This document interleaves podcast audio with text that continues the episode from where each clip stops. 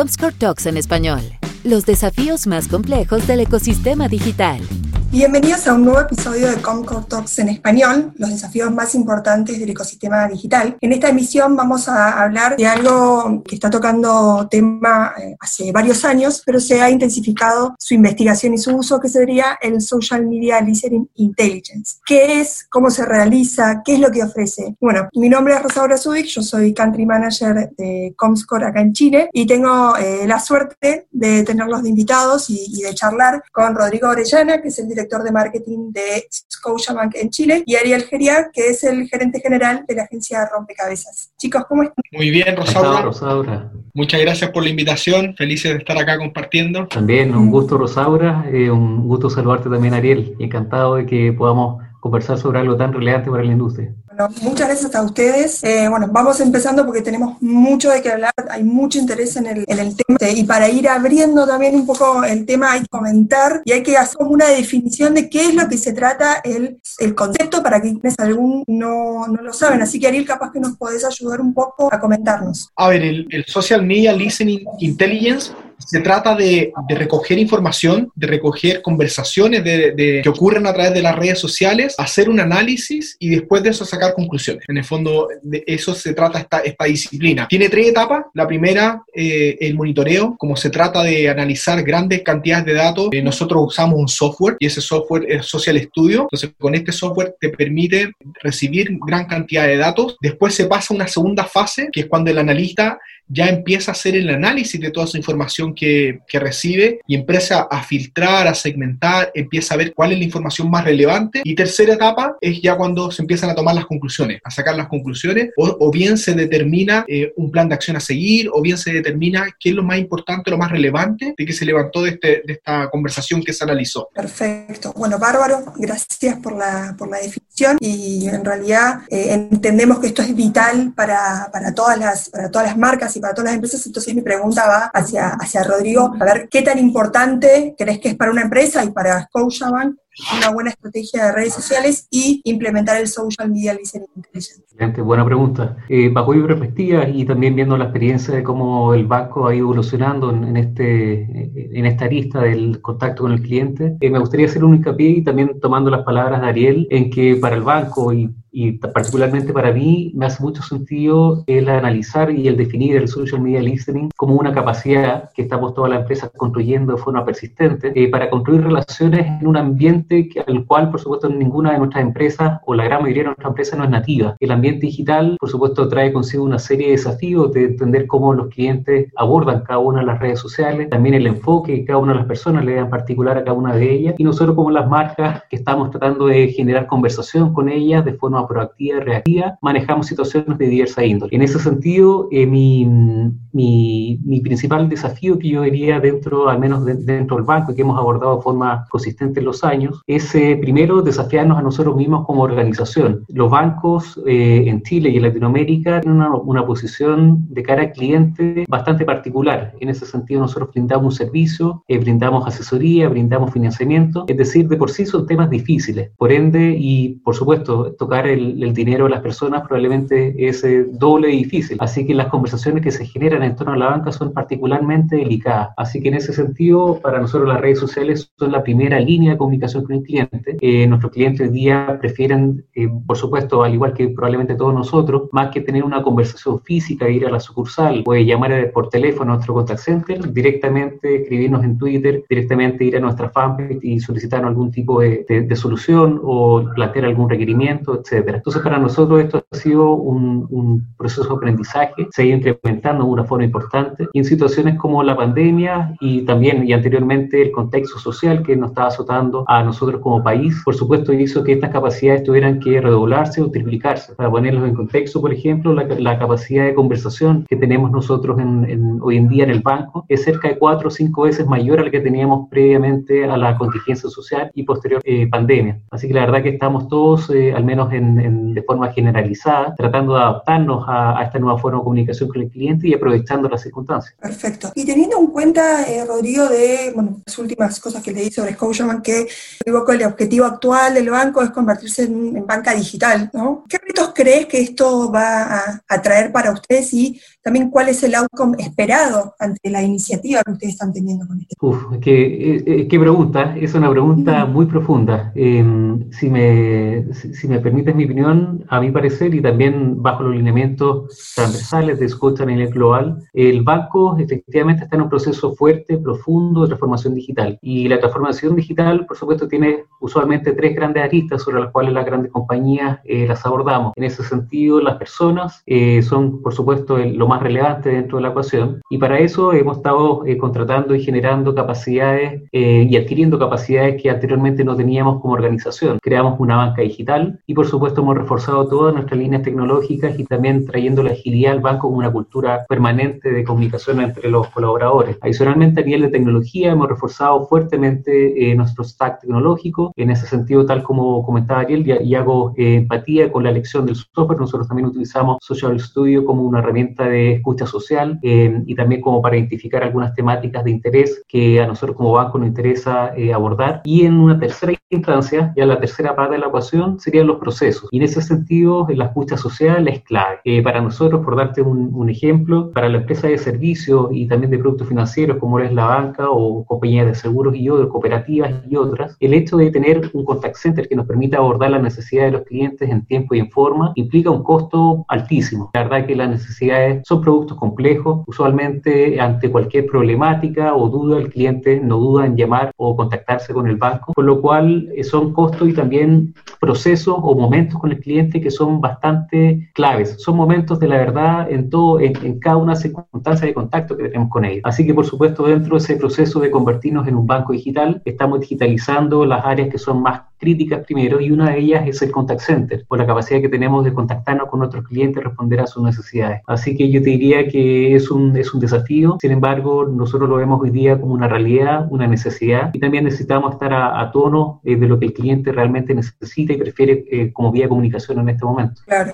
perfecto. Y Ariel, una duda sobre esto que menciona Rodrigo de este desafío, ¿no? ¿Qué papel juegan las agencias en este caso para dotar o para ayudar a, las empresas a, tener eh, social media, una estrategia de social media intelligence? Mira, el, banco tiene su core business, que al final es, todo el core bancario y es el tema de crédito, sacar tarjetas, cuentas corrientes. Por lo tanto, es ahí donde está la, tiene que estar la concentración del banco. Como dice Rodrigo, en el proceso de transformación digital, las empresas se están dotando de, tecnología, se están dotando de cosas nuevas, de nuevas iniciativas. Yo creo que las agencias, por el tamaño menor que tienen, son mucho más flexibles, son mucho más rápidas quizás de adoptar nuevas herramientas, son mucho más rápidas en temas de exploración y por eso se convierten en un partner ideal para todos los, procesos de transformación digital o cualquier proceso de innovación. Entonces, en, eso hemos estado nosotros, ¿te fijas?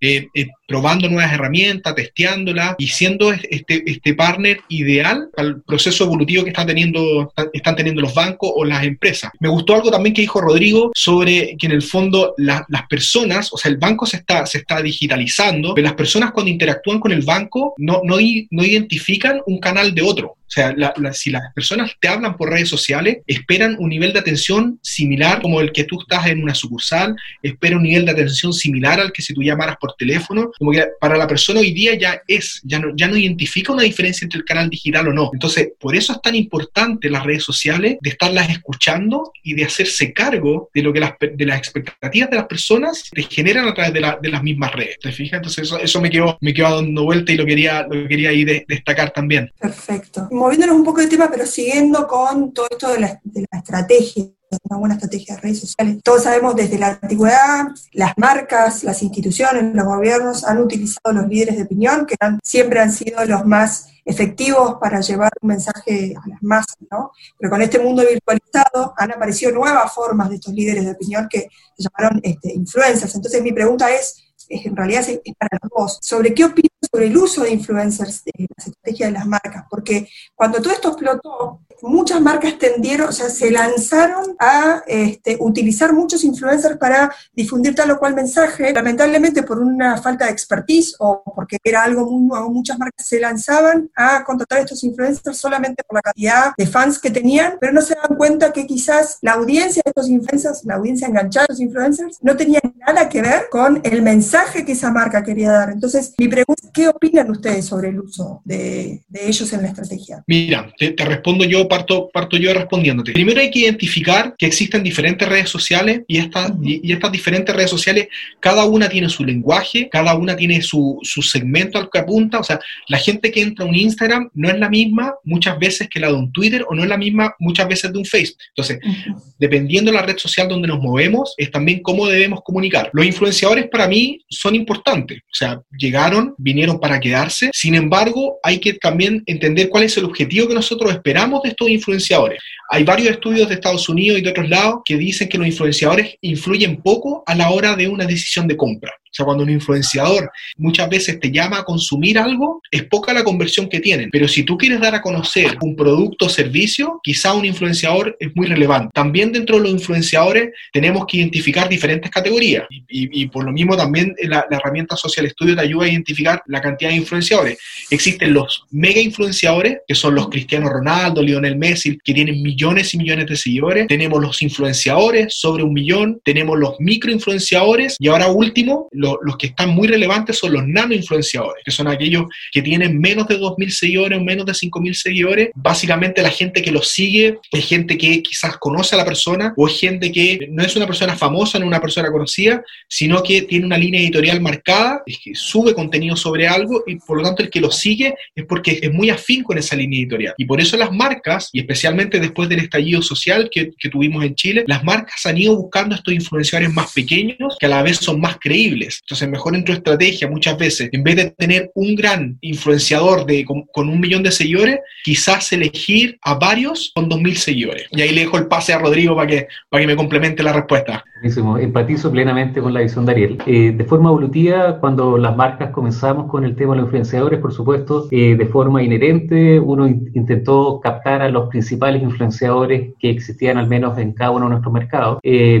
bajo variables principalmente cuantitativas, es decir, quiénes son los mayores, quiénes, quiénes son los que mueven las masas. Sin embargo, nos caímos. Ahí también es parte de la evolución y la inserción de nuevas tácticas o actividades de marketing dentro de las organizaciones. Y digo nos caímos porque efectivamente, tal como comentaba Saura, eh, muchas veces eh, la audiencia que seguía a un influenciador, eh, muchas veces de ellas o muchos de ellos en concreto no empatizaban con lo que nosotros como marca queríamos llegar. Por ende, esa divergencia entre lo que nosotros queríamos em, meter dentro de la, del, de la mente del consumidor, que era una suerte de percepción y realidad por algún atributo de la marca, se diluía en la realidad porque le llegábamos, le llegaba el mensaje a personas que probablemente no eran las más correctas en ese sentido. Y para eso el, social listening em, y también haciendo una suerte de link con el tema central de la conversación, me hace mucho sentido el verlo como una evolución y cómo ha evolucionado en el tiempo. Partimos primero eh, analizando datos bajo ciertas keywords y sacando eh, análisis posteriores para los cuales después tomar decisiones y guías eh, para que las marcas pudieran surfear en este, en este mar. Posteriormente pasamos al social intelligence, es decir, cómo le metemos más inteligencia a los datos, generamos mejor información, la complementamos con data legada del banco, del retail o de la empresa de salud, de la universidad, etcétera, y posteriormente generábamos decisiones que y probablemente iban a ser más acertadas. Pero hoy en día yo diría que estas herramientas tan valiosas como Social Studio y otras eh, nos permiten derivar este análisis a un Data Customer Intelligence. Es una suerte de BI 2.0, sobre el cual eh, primero nos permite tener y, llegar a conversaciones de valor que se ejecutan en diversas aristas dentro del escenario, sobre lo cual podemos encontrar e identificar ciertas tendencias, eh, ofrecer servicio al cliente, hacer investigación de mercado, medición de campañas, sensibilidad de las campañas, también evaluar una suerte de share of voice sobre lo que se está ejecutando sobre cada una de las marcas todo esto hoy día, que anteriormente se hacía de una forma más eh, proactiva desde la marca hacia el cliente y del cliente hacia la marca, nacen estas capas intermedias que son los influenciadores. Y en ese sentido, claro, partimos con macro influenciadores, que era lo más sencillo de, primero, de relacionarnos, porque era uno dos por campaña y la verdad que era bastante fácil de gestionar. Pero hoy en día eh, la realidad nos muestra que las personas le creen poco o le creen menos, mejor dicho, a estos grandes influenciadores, primero porque eh, representan a por lo menos 5, 6 o 7 marcas a la vez, por ende sus mensajes se diluyen y también por el, por el otro lado uno le cree más a personas que son más similares a uno. En concreto, y también siguiendo las estrategias probablemente de muchas de las empresas de Latinoamérica, de tratar de segmentar o hipersegmentar a nuestra audiencia, a nuestros potenciales clientes y también clientes, generamos lo mismo, el mismo sistema espejo en nuestros influenciadores, es decir, encontrar personas que reúnen características que se podrían vislumbrar fácilmente en nuestra cartera de clientes, sobre las cuales ellos mismos podrían ser eh, una suerte de dispensadores de nuestra voz. Así que aprovechamos que es, por supuesto, más vías de contacto con el cliente a través de esta persona y también nos permite generar mayor repetición de los mensajes o el valor que nosotros queremos generar a nivel de conversación. Así que hoy día es un recurso cada vez más eh, complejo porque también el tener una 10, 30 o 50 o 100 nanoinfluenciadores, microinfluenciadores son muy difíciles de controlar. Sin embargo, vemos cada vez más valor en hacerlo, en tener eh, áreas que se dediquen a manejar la voz de terceros bajo nuestros mensajes y por supuesto tratar de procurar que la marca siempre esté en un entorno seguro y que sea coherente también con la conversación que queremos promover con nuestros clientes. Como dijo Rodrigo Rosaura, eh, efectivamente muchas marcas se equivocaban al elegir sus su embajadores porque era, era a veces el embajador salía en una misma foto mostrando cinco productos a la vez. O sea, era, absurdo como, como este embajador se estaba saliendo, bajando de un auto con la marca tanto, con la maleta no sé cuánto, vestido con tal ropa. O sea, llegó un momento de tal saturación de los influenciadores y, y de todas las marcas queriendo aparecer que se llegó a eso. Y por eso yo creo que cayó los temas de conversión. Hoy día efectivamente se están eligiendo mayor número de personas, eh, personas mucho más definidas con una línea editorial, mucho más,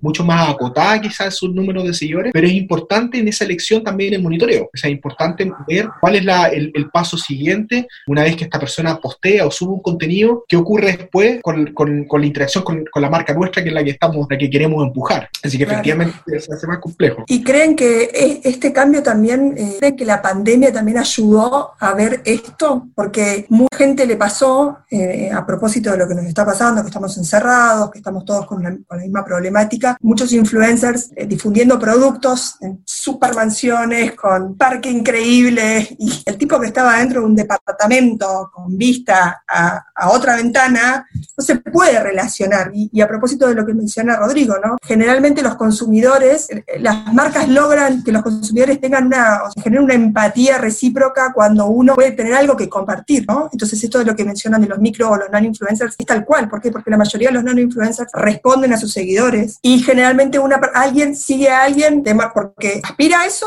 o porque se siente identificado. Entonces quizás eso, creo que la pandemia también debe haber ayudado, ¿no? A que las marcas se dieran cuenta de esto y que se cambie un poco la estrategia. Lo que pasa es que, como dice Rodrigo, la, la, la credibilidad es todo. O sea, mm. si, si, yo vivo en una casa normal, en un departamento normal, y, y tengo que hacer la, el almuerzo y tengo que hacer la limpieza, y como tú bien dices, veo una persona en una tremenda mansión, que probablemente tenga, tenga personas que lo ayudan y todo, y salga, salga cocinando algo y no sabe cocinar, o sea, se pierde, se pierde la credibilidad. Y de hecho, han, han pasado como grandes, de alguna forma virales, digamos, de alguna forma, o, o mini crisis con influenciadores porque han dicho palabras, frases absurdas, como, oye, qué fácil era cocinar, o qué fácil era esto. Sí. Eh, ahí automáticamente pierden toda, toda credibilidad. Entonces, en la pandemia estamos todos encerrados. Yo creo que personas que te agregan algo, algo de valor, algo positivo, algo útil para tu vida cotidiana, son las grandes, la, la, las, las personas que han salido más, más favorecidas, ¿te fijas? Sí, y es una vía también de escape, y, y un escape en un escenario súper complejo, porque la verdad que la, la pandemia a todo, a, de, de forma global, cohibió de cierta forma eh, la comunicación más eh, natural que venía ejecutando la, cada una de nuestras compañías. Al momento de la pandemia, las restricciones, por supuesto, que vinieron eh, conforme a, a evolucionar el, el, este proceso, hizo primero que las marcas nos calláramos. La verdad que todas las marcas entramos en shock, al igual que la población. Y en ese sentido, una de las cosas que y lo, y lo, nosotros también como banco lo íbamos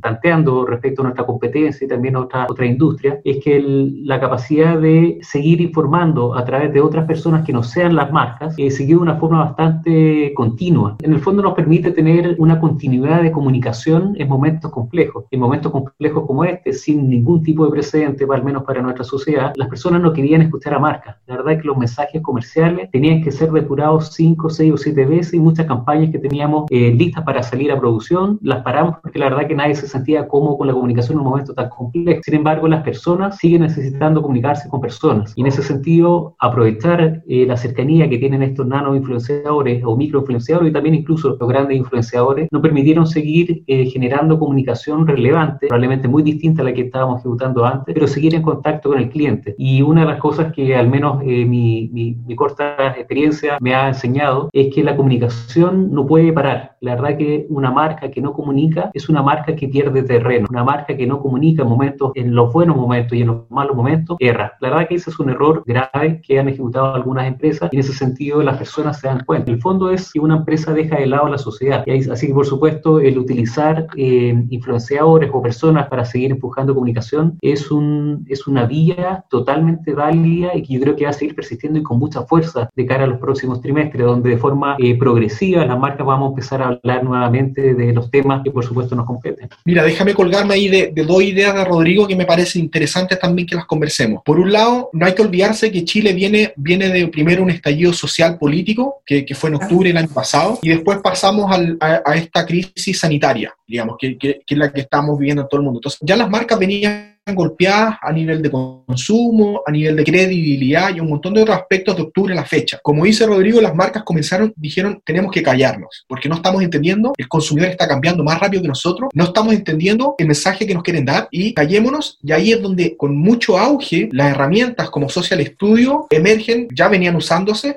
pero de octubre a la fecha cada vez más importante. Teníamos que, tenían que callarse las marcas y en el fondo tenían que analizar qué se estaba hablando para ser muy cuidadosos con la comunicación siguiente. Muy, muy cuidadosos. Como dice Rodrigo, en el fondo no sabíamos qué decir y además el miedo a cometer un error es grande. O sea, el hecho de, tener una campaña preparada y esa campaña lanzarla en televisión cuando no, no, puedes parar una pauta y te hacen pedazos porque no representa lo que el sentir de las personas, chuta, eso, eso es muy complicado. al, por suerte tenemos estas herramientas que monitorean toman el sentir de las personas, se pueden analizar y se puede decir, mira, por estos temas puedes conversar tranquilamente. Segundo, y, cosa también que lo dijo Rodrigo, me pareció interesante, las marcas que han ido comunicando sostenidamente durante la crisis ya se está viendo en otros países que son las primeras que levantan en temas de consumo. Entonces, ojo con eso, porque efectivamente las marcas que han sabido comunicar que han sabido ser empáticas con este momento, son las que después salen premiadas por los consumidores. No hay que salir a hablar por hablar, también está el riesgo de, de, salir,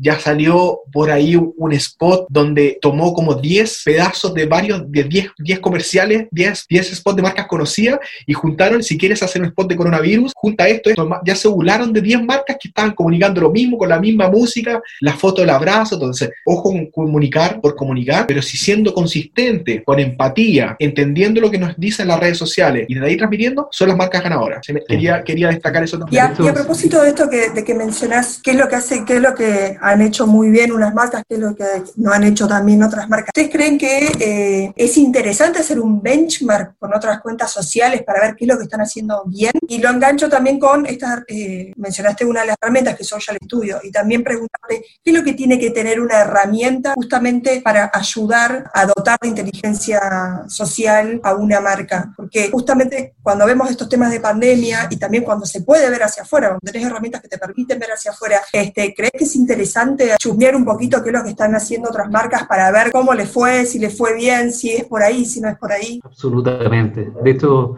para mí, en, pocas palabras, definiría este momento que, eh, que engloba la, la, situación actual como una renovación de votos. Es decir, cómo las marcas hoy en día renuevan los votos con hoy es un momento crítico para ver de qué forma vamos a, primero seguir comunicándonos con otras personas, cómo también reforzamos o replanteamos nuestros valores. También en concreto es un momento clave donde los clientes nos van a evaluar, nos están mirando, nos están jugando. Así que en ese sentido, para responder las dos preguntas, primero partiendo por la segunda, eh, de todas maneras un software de, analytics social, si lo queremos ver de alguna forma, tiene que tener la capacidad de ver y de ser bastante flexible en cuanto al seteo de, de, keywords, por supuesto, tiene que ser lo más eh, humanamente eh, seteables posibles. Por supuesto, también ojalá que tenga una suerte de inteligencia un poco más o logaritmos que te permitan eh, automatizar la, sentimental, la sentimentalización y también la generación de alertas proactivas sobre alguna temática en particular. Es decir, que sea una, una herramienta más inteligente, más proactiva y también más autosuficiente. Las herramientas eh, partieron, a mí me tocó partir hace harto años con una herramienta de escucha social. La verdad que era necesario tener una persona detrás que depurara el setting y constantemente fuera la plataforma. Hoy en día las plataformas son infinitamente más inteligentes. La conversación se ha vuelto a generar en redes sociales un poco más densas como Twitter, que son eh, algunas redes que hoy día están volviendo a tener una relevancia muy importante dentro de la conversación a nivel general. Así que tener esa flexibilidad de meterse de una forma profunda y también que la misma plataforma siga aprendiendo, porque por supuesto las plataformas probablemente hoy día ya son más inteligentes que algunos de, de nosotros mismos, que somos los que eh, las manejamos, eh, nos permite tener una capacidad proactiva de identificar comunicación y conversación que nos genere valor dentro de nuestra estrategia. Respecto a tu primera pregunta sobre si es eh, valioso observar a la competencia, por supuesto. Yo creo que no hay mejor guía, para bien o para mal, de, ver, evaluar y también seguir y duplicar también algunas de las estrategias que son más efectivas. Nos permiten responder, nos permiten corregir y también hacen, por supuesto, que nuestras estrategias sean eh, en cierta medida más correctas, ya que viendo cómo lo está ejecutando del lado, probablemente nos da alguna luz de lo que se irá a ejecutar. También nos permiten hacer A-B testing sin querer queriéndolo, ya que podemos ver dos o tres bancos en este caso y cada una su estrategia, posteriormente sus resultados de negocio, o también a nivel de NPS, por ejemplo, como cada una de las marcas aborda las situaciones que aconcojan a los clientes. Así que yo diría que de todas maneras, para nosotros, eh, la escucha también de nuestra competencia y cómo ellos abordan cada una de las situaciones nos sirven de inspiración y también nos ayudan a generar una mejor estrategia de ejecución de nuestra actividad. Mira, a, nosotros en la agencia Rompecabezas nos, tenemos varios clientes y nos toca hacerle la, la estrategia digital todos los años. Antes de partir la estrategia digital de un nuevo año, todos los equipos hacen un benchmark de la industria nacional, buscan referentes internacionales también y de repente saltan a otras industrias para, para obtener ideas. Pero yo a mí me, me, gusta sí que los benchmarks sirvan más que para mostrar quizás estrategias a seguir. Yo, a mí me gustan los benchmarks que te muestran qué cosas no hacer o qué cosas no copiar. Hoy, día, hoy día eso es un poquito la evolución que yo le he visto al benchmark. Tenemos a las marcas líderes, cuando, cuando tienes industrias con dos o tres marcas que, que dominan el resto, es muy, es muy grave que una copie a la otra. Por lo tanto, el benchmark te sirve para eso, es decir, mira, la campaña va para allá, tenemos que eso no lo toquemos, vamos para el otro lado. Entonces, y segundo lugar, también lo, lo hemos conversado anteriormente, post estallido y post crisis, en el fondo, como habías que ser muy cuidadoso con lo que íbamos a comunicar, cuando el de al lado se equivocaba con algo, lo dijo Rodrigo, te sirva para aprender y no hacerlo. Entonces ahí, en el fondo, como se comunica poco, el, el que comunica si se equivoca, eh, tengo que tener muy claro por qué se equivocó o cómo reaccionó la persona para poder no hacerlo. Entonces a mí me gusta, me gusta ese, ese benchmark inverso, fíjate, para sacar el aprendizaje de no, de no hacerlo. De lo que no hay que hacer. Claro. Perfecto. Bueno, sin dejar de lado y, siguiendo un poco con, con las estrategias, eh, si bien estamos abocándonos específicamente a redes sociales, pero bueno, nosotros sabemos que los medios de comunicación tradicionales siguen siendo totalmente impensables. Llegar para dar un mensaje masivo, llegar a un público de manera masiva. Las redes sociales, ¿qué, qué, tanto las marcas deberían apoyarse? ¿Qué los medios tienen en las redes sociales? yo, para mí es, tremendamente fundamental en, en, toda comunicación. ¿Por qué? Porque hoy día las redes sociales, como yo dije anteriormente, cada red social tiene un público diferente, tiene, tiene un segmento objetivo, pero además hoy día las redes sociales te permiten segmentar muy bien por intereses. Todo lo que es la segmentación por nivel socioeconómico o quizás por rango etario ya está en el pasado y hoy día tú vas segmentando a tus consumidores por los intereses, por lo que les gusta hacer, por el contenido que les gusta consumir. Y ahí las redes sociales son, son tremendamente inteligentes y los motores publicitarios que tiene cada una detrás hacen llegar al consumidor que tú quieras. Entonces, los Luca, los like, crear audiencias similares, el crear audiencias en el tiempo que con inteligencia artificial van aprendiendo, es tremendamente relevante. Y por eso cuando tú haces una campaña y lo montas sobre redes sociales, los costos de conversión son más bajos que cualquier otro medio, por el motor inteligente que, que existe detrás. Así que yo, yo lo encuentro para mí es, es imprescindible tener una estrategia usando las redes sociales como, con foco publicitario. Sí, y, en ese sentido, y también eh, eh, agarrándome del punto que, tocó Ariel, efectivamente el, el, hecho de las redes sociales para llegar con mensajes particulares al cliente, la verdad que usualmente el nivel de eficiencia es mucho mayor que el de publicidad tradicional. Eso yo creo que ya la experiencia de muchas industrias lo han indicado y probablemente hacia allá y va a seguir en ese enfoque. Pero no quiero dejar de lado también el rol más PAC, el rol receptivo de cara a las marcas, de ser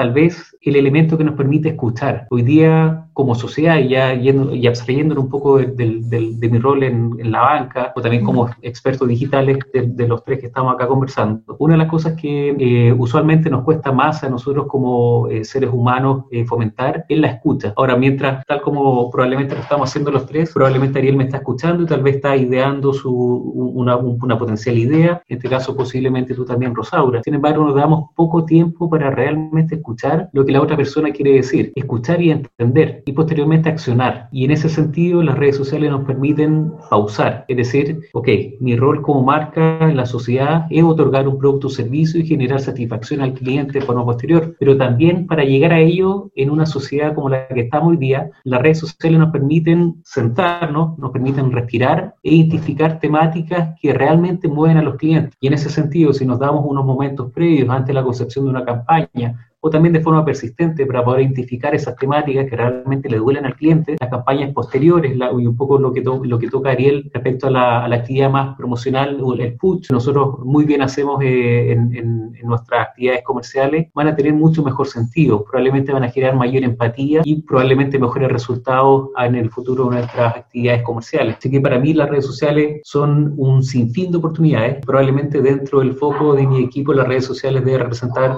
el 30-40% del enfoque que ellos tienen dentro de su día a día y dentro de ese 40% probablemente el 60% de ese tiempo lo dedican a escuchar. Es decir, qué en concreto está hablando el cliente sobre mi producto, sobre mi servicio o sobre mi marca en general. Si nosotros nos damos un tiempo para escuchar, probablemente nos vamos a dar cuenta de realmente la percepción primero que tiene el cliente sobre la marca del producto y también qué es lo que quiere escuchar, qué es lo que quiere que nosotros como marca le proporcionemos, le, propongamos y también, eh, por supuesto, le, ofrezcamos con un producto en, concreto. Así que mm, yo lo veo como un, driver al éxito, es eh, escuchar y accionar en base a lo que los mismos usuarios nos están comentando. Oye, y ahí hay, otro tema, Rosaura, mira, hay otro tema también que viene muy, muy, muy fuerte, cada vez más fuerte, y es la, es la tendencia de testear ideas de negocio en las redes sociales.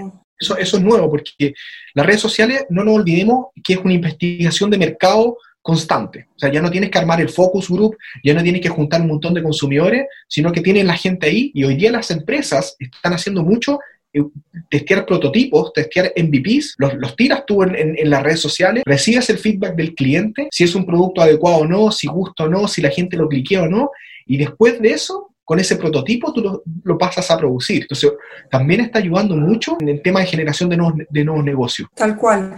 justamente hoy por algo estamos hablando de Social Media Listening Intelligence y no el puro listen, el, social listening. O sea, cuando todo esto empezó, hace varios años atrás, esto era escucha social. Bueno, vamos a escuchar qué es lo que están diciendo y no era tan proactivo. Ahora lo que, lo que, se, lo que se viene con todo esto, lo que ustedes están mencionando, con lo que hacen ustedes en el Banco Rodrigo, con lo que vos haces con todos tus clientes en la agencia, es con este tipo de herramientas, justamente que, se cuentan, pero sin, sin dejar de mencionar que estas herramientas sí o sí necesitan una persona detrás que haga la inteligencia, que haga la calibración. O sea, la herramienta es súper inteligente, tiene mucho alcance, pero vos necesitas a una persona que sepa eh, conectar, o sea, unir los dots para saber qué es lo que tienen que buscar. Y esto genera una inteligencia anticipatoria que inclusive pueden eh, eh, se pueden descubrir eh, sucesos, olvidémonos de las empresas, sucesos sociales que vivimos acá, por ejemplo, en Chile. Si se hubieran escuchado probablemente semanas antes em, qué es lo que estaba diciendo la gente, cuál era el humor social en las redes sociales, muchas de las cosas que sucedieron, tanto para un país como para una marca, se podrían haber conocido con anticipación. Yo creo que esto que ustedes mencionan justamente da mucho más sentido a que esto se llame Social Media Listening Intelligence y no una típica escucha social en donde veo qué es lo que dicen de mi producto. Bueno, tú hablaste, del, tú hablaste del estallido social. Nosotros con, con la agencia Rompecabezas y justamente con, con Social, con, Social Studio monitoreamos todo, todo desde, desde que empezó la evasión del metro a todo lo que ocurrió en los meses posteriores y nos dimos cuenta cuál, cuál, cuándo eran los pics de conversación. Por ejemplo, cuando, cuando el presidente de la República salió a hablar, estamos en guerra, y automáticamente ese fue el día donde estallaron las redes sociales y salió el hashtag no estamos en guerra. ¿Te fijas?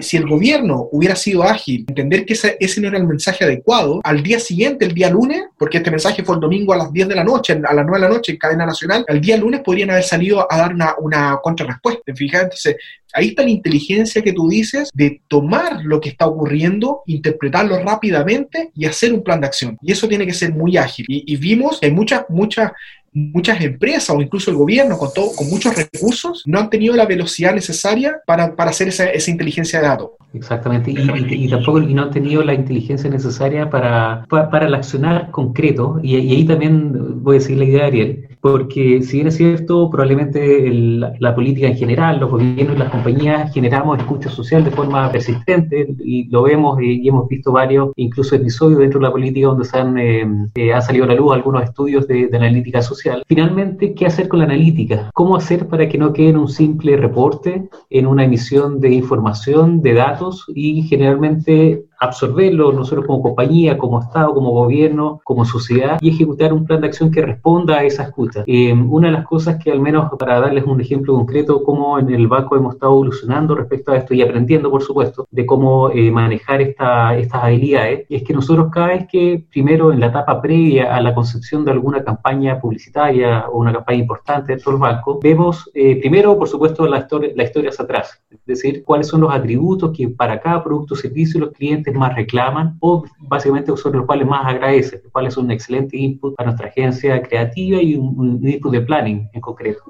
Y posterior a ya tener los caminos creativos o, qué, cuál va a ser el posicionamiento sobre el cual vamos a ejecutar nuestra oferta de valor para nuestros clientes, posteriormente lo probamos. Y ahí donde yo creo que ha sido el, gran punto distinto que hemos hecho en el último tiempo. Hoy día, por supuesto, ninguno de, de, nuestras marcas se quiere equivocar. En un ambiente tan vertiginoso como el actual, ejecutaron una suerte de a testing controlado de ciertas temáticas, tonos o estilos nos permite corregir inmediatamente. Si es que tenemos una aversión o en ese sentido una empatía sobre nuestro cliente, sobre el contenido que nosotros estamos emitiendo, por supuesto pues se puede amplificar el contenido y lanzar una campaña. Entonces el social listening y ahora Social Intelligence o Digital Customer Intelligence, como a mí me encanta comentarlo, es una suerte de laboratorio de ideas en la cual nos da un input y también podemos probar rápidamente y corregir si que fuese necesario. Y todo esto, por supuesto, bajo términos de, agilidad que nos permiten eh, aprender de forma constante y volver al comienzo y volver a, de forma reiterativa a probar hasta tener el, resultado deseado. Bárbaro. Bueno, la verdad que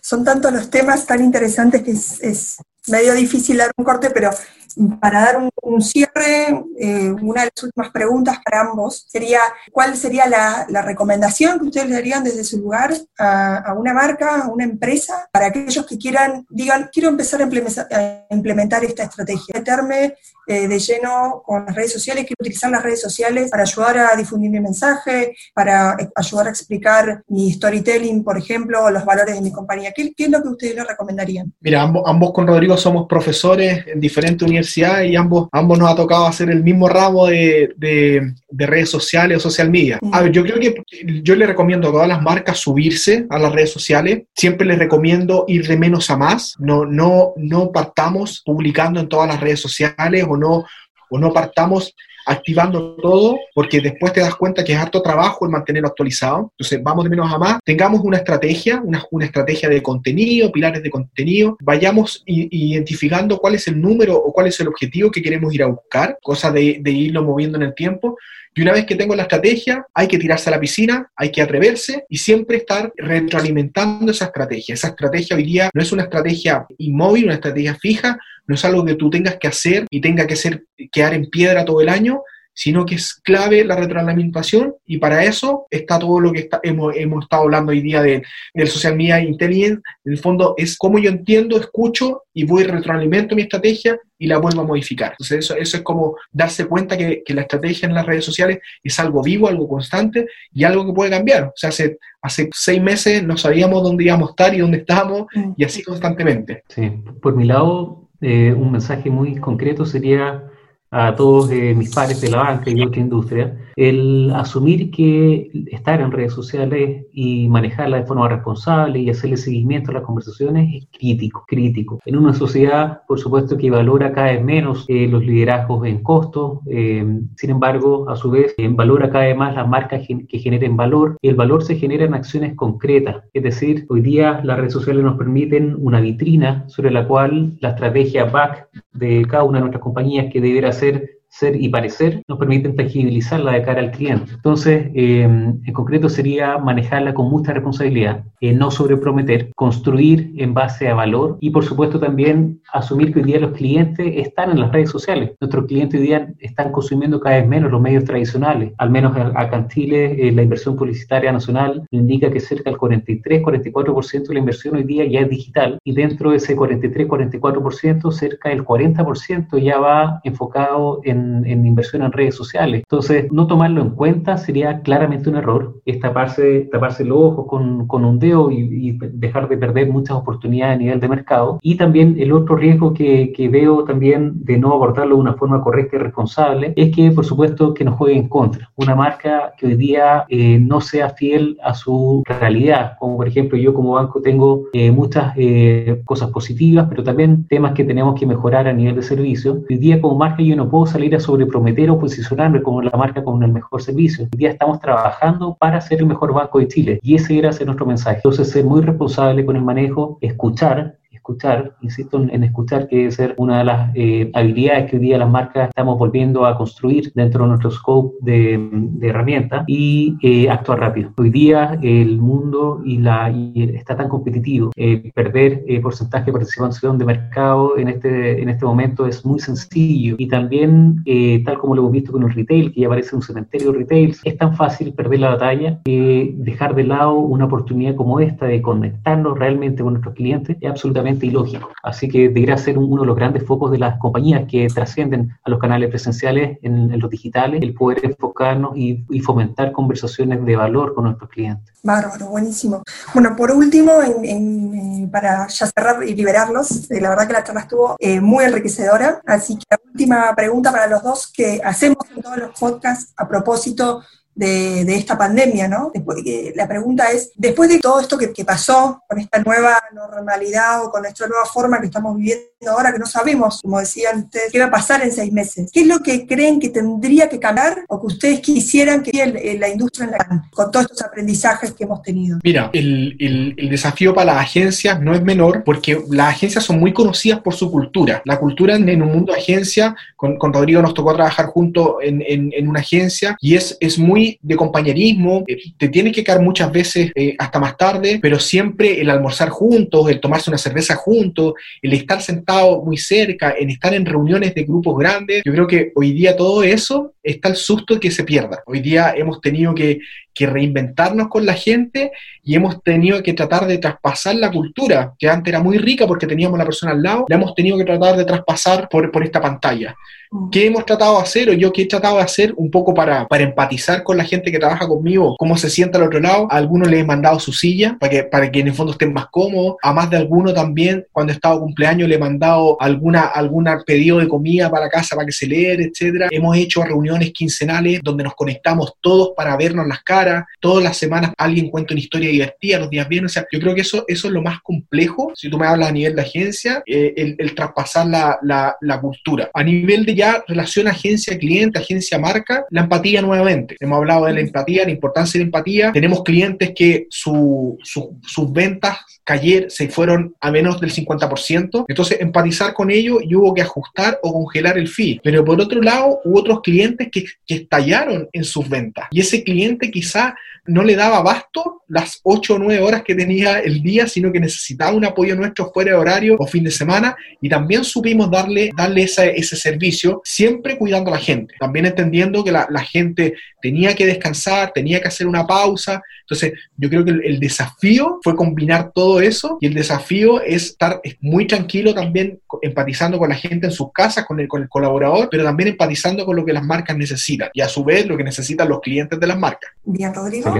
Por mi lado, creo que son tres grandes eh, conceptos. Primero, el el adaptarnos. Em, no sabemos cómo se nos viene el futuro, em, claramente no, no, no, no, sabíamos, no estimábamos en ningún eh, plan en escenario eh, la realidad que estamos eh, atravesando hoy en día. Por ende tenemos que seguir con esta sensibilidad, con esta reacción rápida, pero certera ante situaciones que podrían reiterarse en el futuro, en un futuro no muy, no muy cercano, en el caso de la contingencia social en, Chile y también todos los cambios y las revueltas políticas que hemos tenido últimamente. Entonces esa capacidad y el estado de alerta de la adaptación es clave. También eh, el ser humildes. Em, tal como les comentaba en, una de mis ideas anteriores, mi sensación es que las marcas hemos sido bastante poco humildes y muy orgullosas y poco cercanas con nuestros clientes. Siempre hablando desde la mirada de la empresa, desde la mirada del producto, los beneficios del producto, pero pocas veces tratando de entender lo que realmente el cliente quiere percibir a cambio. Entonces, de aquí de forma evolutiva, y ya lo hemos visto en muchas campañas exitosas esto en, durante estos meses de, de, complejidad en el relacionamiento con nuestros clientes, quienes han salido exitosos son los que realmente se conectan con el cliente. Es decir, ellos quedan en un segundo plano como marcas y el cliente realmente pasa al centro. Algo que lo estamos escuchando de forma reiterativa en diversos e, escenarios, eh, como grandes em, eh, eventos, seminarios. Sin embargo, que en la práctica la verdad es que no pasa a ser más que un discurso. Hoy día, el ser humilde y realmente poner al cliente en el centro es, es clave. Es clave y probablemente nos va a diferenciar y nos va a permitir eh, seguir sobreviviendo. Y el tercer punto es acompañar. Mi, y también haciendo una, una analogía cómo la sociedad eh, se, se, relaciona, muy posiblemente los momentos más difíciles es cuando las relaciones realmente se refuerzan, cuando estamos en crisis, en un momento difícil, la verdad que las personas no nos olvidamos de estos momentos. Así que las marcas que realmente acompañen a los clientes o a los prospectos, a la sociedad en un momento tan difícil como este, eh, son los que van a salir eh, vencedores y, y, van a seguir desarrollándose en, en, en nuestro mercado. Así que yo lo definiría en adaptarnos, en ser humildes y en acompañar Bárbaro. Bueno, llegamos al, final de nuestro, de nuestro Comscore Talks, este, así que agradecerles a los dos, Ariel, Rodrigo, que se hayan tomado el tiempo para, ayudarnos a, conocer más. Eh, la verdad que fue súper enriquecedor, así que bueno, nos escuchamos a todos muy pronto en un nuevo episodio de Comscore Talks. Hasta la próxima. Comscore Talks en español. Los desafíos más complejos del ecosistema digital.